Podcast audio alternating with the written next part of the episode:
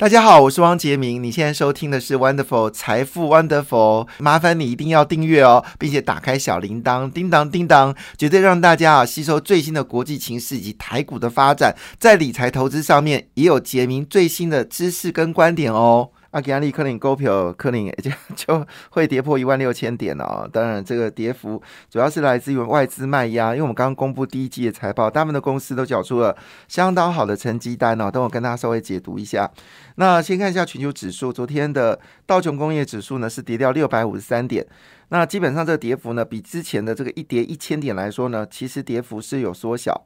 但是。跌的，如果是我说跌点有缩小，但跌幅没有缩小，跌幅呢是有一点九九个百分点了。因为你指数越低，即便你的点数呃跌的少，但是对于跌幅来说还是有蛮大的一个影响。其中标准五百指数呢是蛮明显的下跌，标准五百指数是涵盖美国主要的五百五百家企业，那昨天是跌掉三点二个百分点，这个跌幅蛮重的。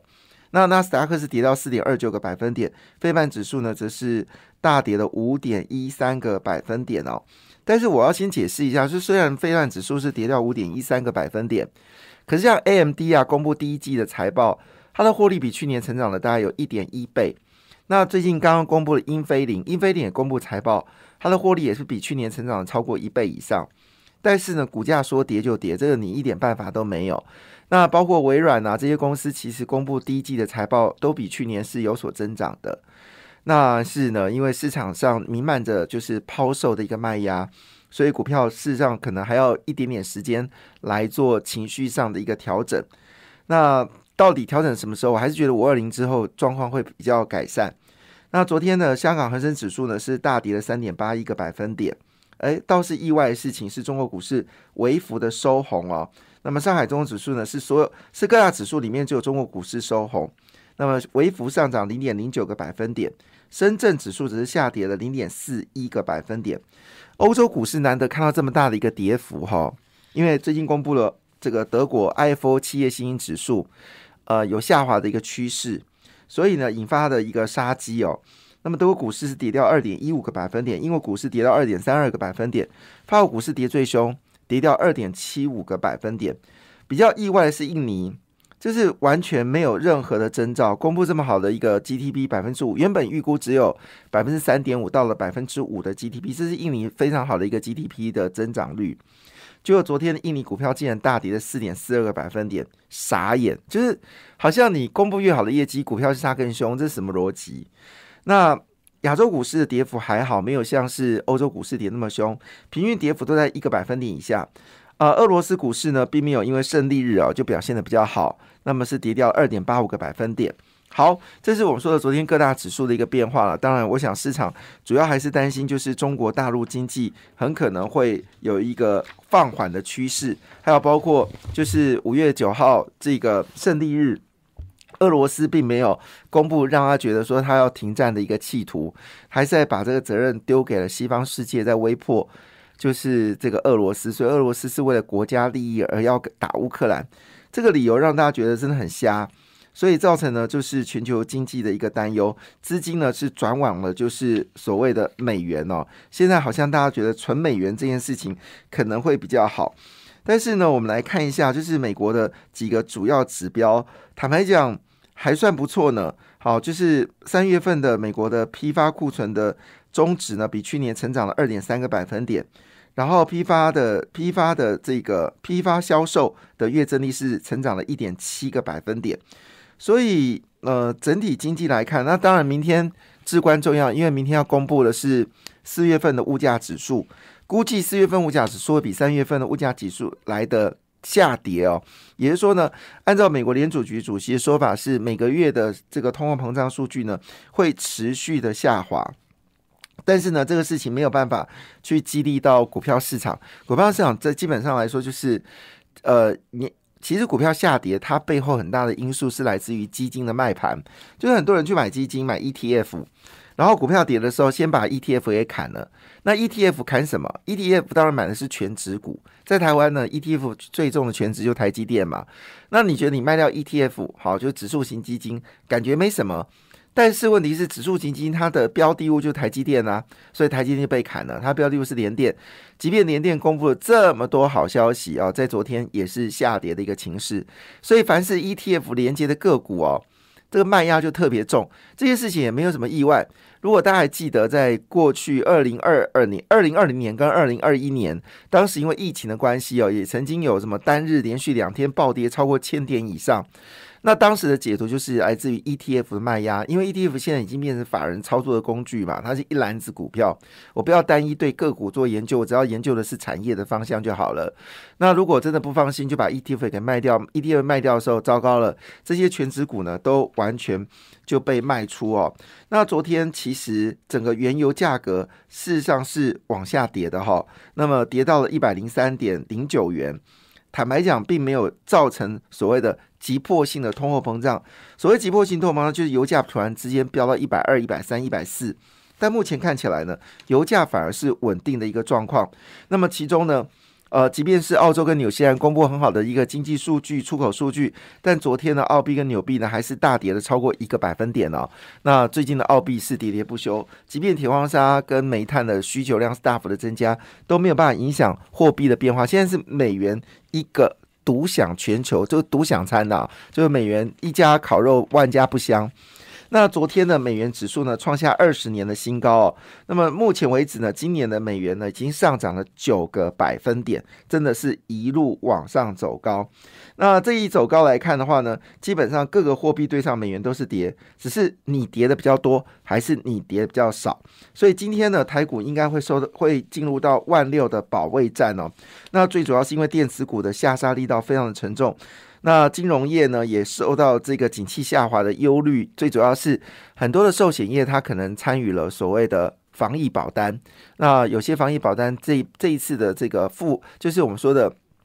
赔给这个，就是我们说的这个受惠受益者，就是我们说保单的买家的时候呢，有几家的状况其实不太妙，他赔的钱的状况呢是超过他的净值。好，有好几家，就是他如果真的都赔下去的话，他的所支付的钱呢，已经超过他这个保险公司的净值哦，这个问题很严重。所以，如果你是单一产险公司，你没有大股东的话呢，那就可能会列入到就是呃倒闭的可能。泰国就是有四家产险公司，就是因为保了所谓的防疫保单，就没想到疫情大扩张，四家产险公司倒闭。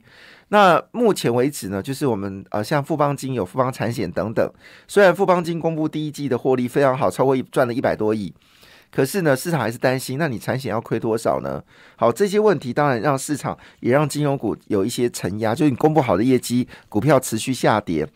但事实上，台湾金融业绝对会受到就是整个体经济上扬的一个利多啊，只是市场担心的时候，我也不能说你不要担心，人家想卖，我也不能说你不要卖，好。那回头一件事情呢，加上我们说的钢铁、汽车、航运股呢，即便公布好的消息，也都是股市下跌，这称之为市场的情绪。那市场情绪呢，基本上是没有办法用任何的量化去计算，你只能说一句话，说就静待想卖的人把它卖掉为止哦。那以目前为止呢，台币已经逼近三十块大关了。过去的经验法则就是，你过了你跌破三十的话，就是上看三十一、三十二，所以台币。还是蛮恐怖的，因为外资到目前为止，它卖超了六两千六百亿新台币，可是汇出的钱呢，已经超过了三千亿哦。意思说，它卖掉股票的钱，比它汇出的钱呢还要少，所以呢，这也就是美元走强的一个很大要件。那很多人就开始去买美金啊，也加速了美元上升值的一个。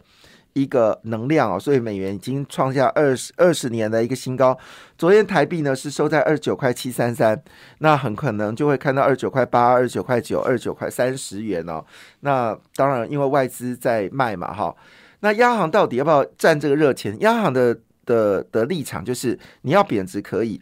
但不要贬得太快，好，因为企业毕竟还是有一些很大的一个所谓的汇率上的一个问题。如果你贬太快了，可能它避险的资金就完蛋了，或者是它可能报价上面呢，就是它的进口的成本呢会大幅的增加，但是它出口的价格没有改变，那当然就不能承受。今天就传出来，我们的纺织业其实状况非常好，获利很好，可是就担心啊，棉花价格这一上涨。加上台币又贬值，所以呢，会不会有效的转嫁这个价格给下游厂商，变成疑虑。那你不可能说我的上游价格在涨，我下游不涨啊？那上游涨不买就死定了。所以换个角度来说，即便纺织业公布这么好的业绩哦，像去年这个时候纺织业股是大涨的，但是因为今年年今年的订单在上半年就要出货嘛，呃，你的夏天的比较清凉的衣服啦，好到冬天比较厚重的衣服，其实这时候纺织业是最好的，一直到五月六月都是旺季。但很抱歉，就是受到了这样的影响，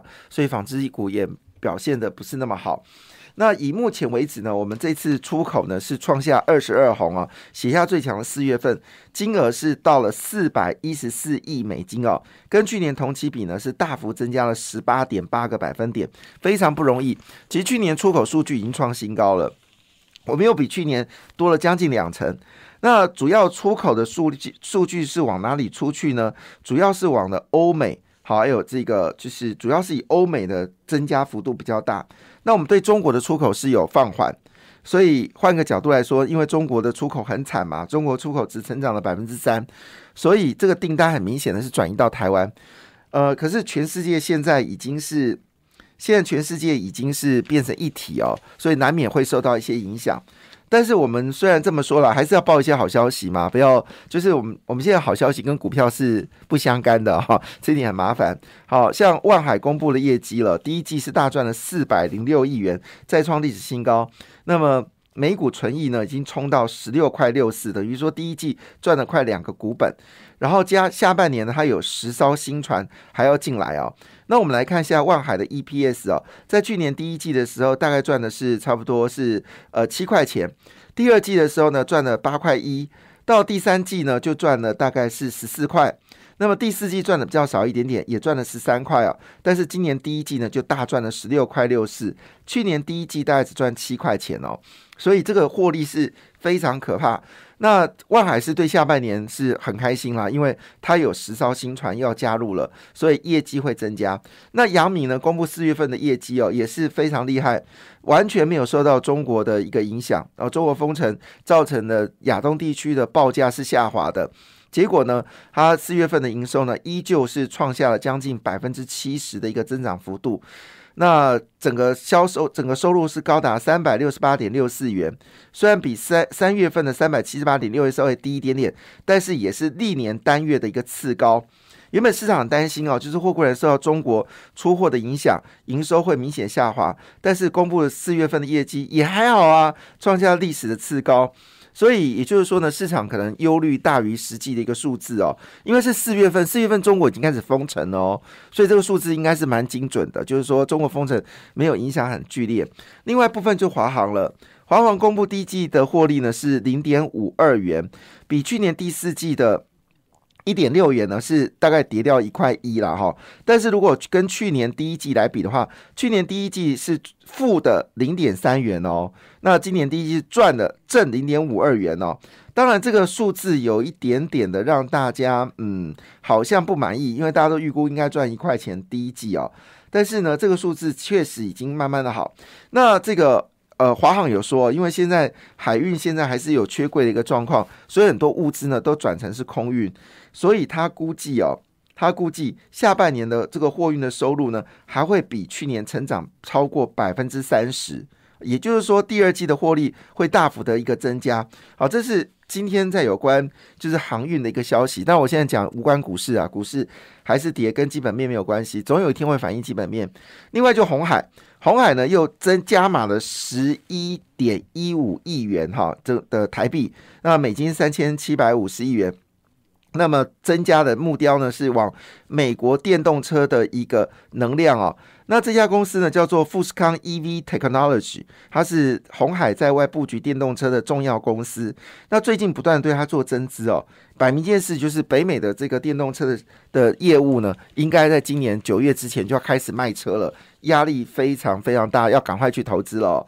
那昨天还是有些好公司啦，可以跟大家来做参考，因为第一季的 EPS 已经供应出来了嘛，哈。其中有几家公司让大家觉得非常的惊艳哦，像维新，维新的股价只有一百二十八点五元，但它第一季就赚了五块六四。如果你用单季来看的话，本益比竟然只有二十倍，诶。